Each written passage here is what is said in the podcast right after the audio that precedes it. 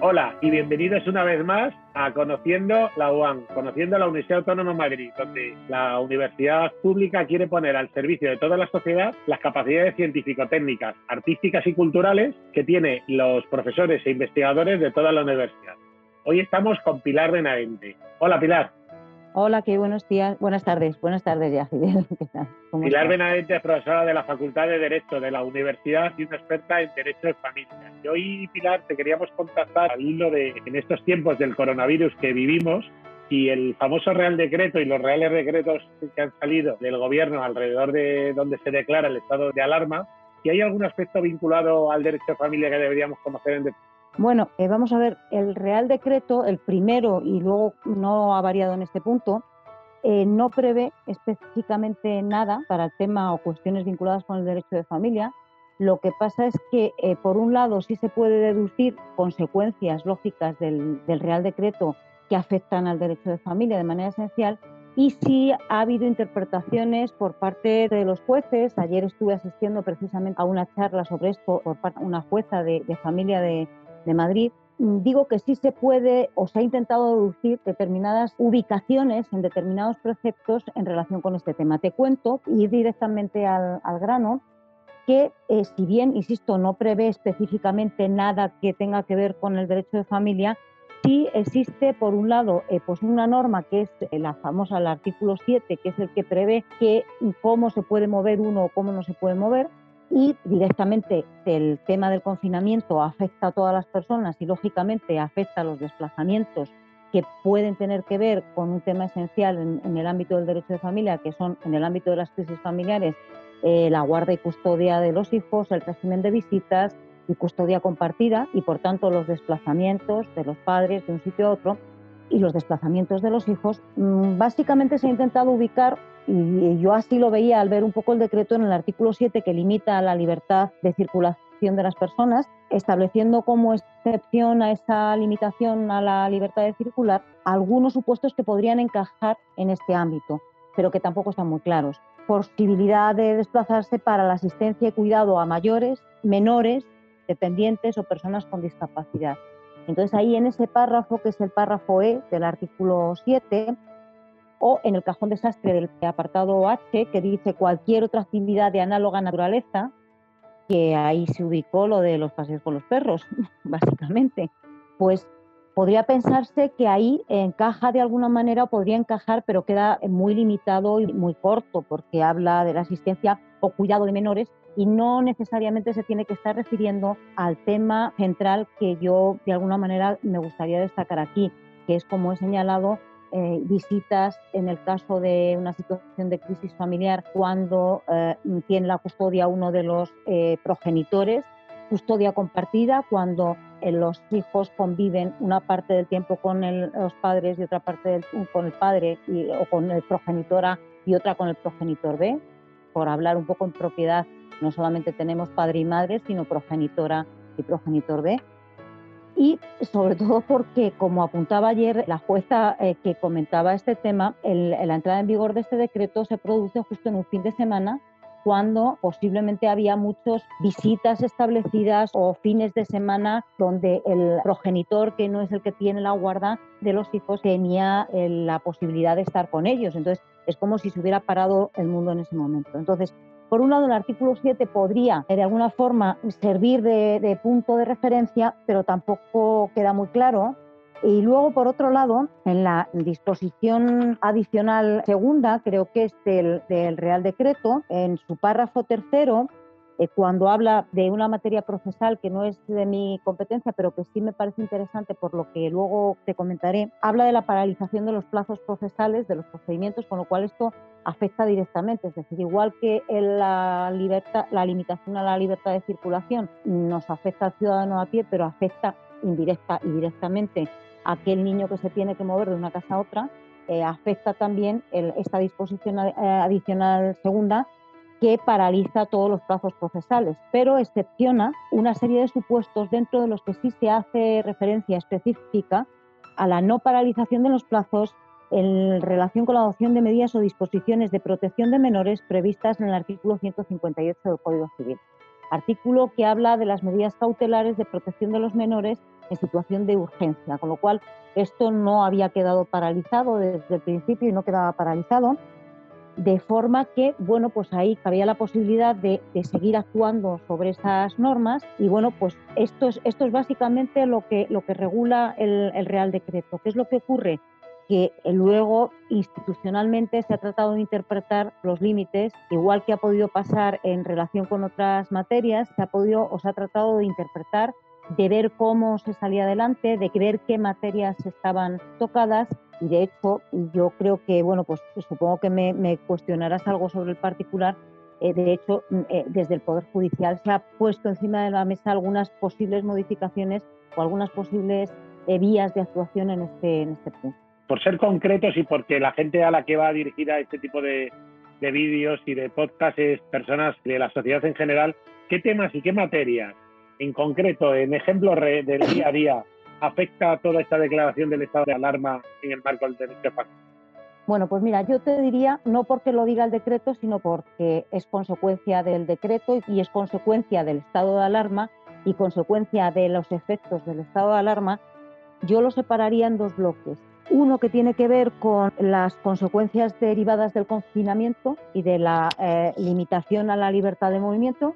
y otro bloque que tiene que ver con las consecuencias de los efectos directos de tener que estar en casa, de los despidos, de los cierres de las empresas y de las actividades laborales. Obviamente, los que derivan de esta segunda cuestión eh, realmente no tendría, no ni siquiera tenían que estar previstos en el decreto porque son consecuencias directas, bueno, qué es lo que pasa cuando alguien deja de trabajar y no percibe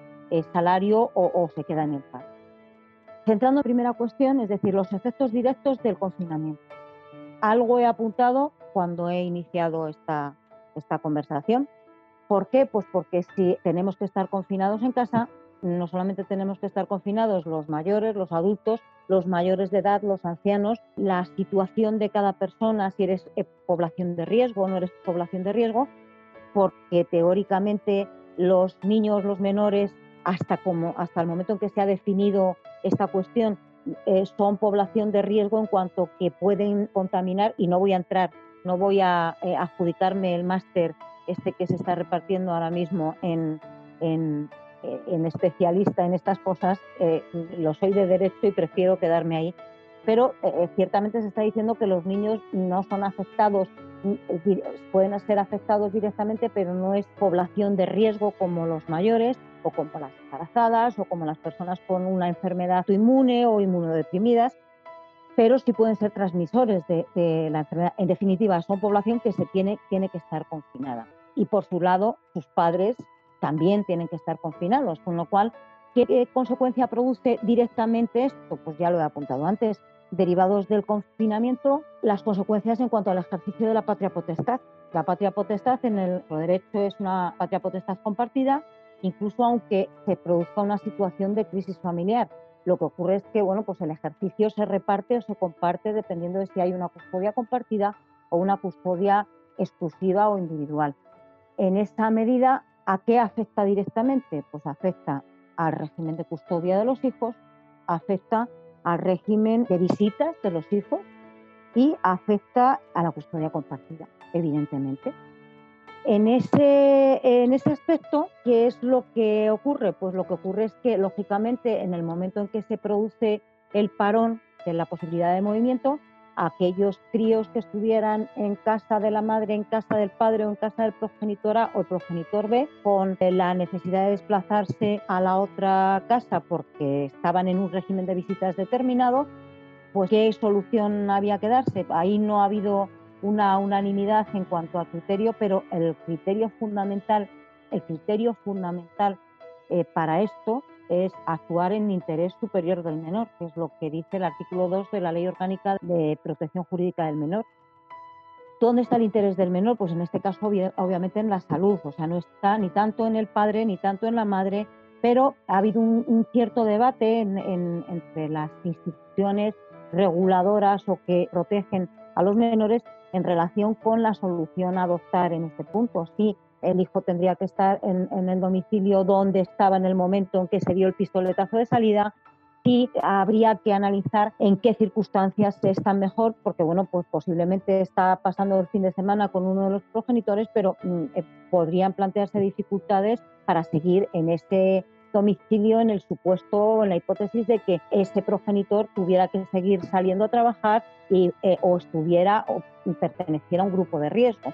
De manera que posiblemente aquí la cuestión era resolver caso a caso, pero hay un tema bastante interesante que lo plantea y que lo resuelve en un documento, en uno de los documentos que el Consejo General del Poder Judicial ha puesto en circulación, ha presentado como documento de trabajo sobre las medidas destinadas a colectivos especialmente vulnerables como plan de choque por parte de la Administración de Justicia. Y habla dentro de estos colectivos vulnerables de los colectivos vulnerables por razón de edad, obviamente los menores, por razón de género, por razón de discapacidad o por razón de situación socioeconómica y demás. Dentro de los colectivos vulnerables por razón de edad, obviamente se refiere a los menores y hay un par de medidas que resultan interesantes en cuanto a planteamiento, como son, por un lado, la de la propuesta de modificación de determinados preceptos del, del Código Civil, el 158 y el 156, que se refieren a estas actuaciones en situación de urgencia en relación con los menores o a la forma del ejercicio de la patria potestad y una que, a mí me resultó me ha resultado chocantísima e impracticable según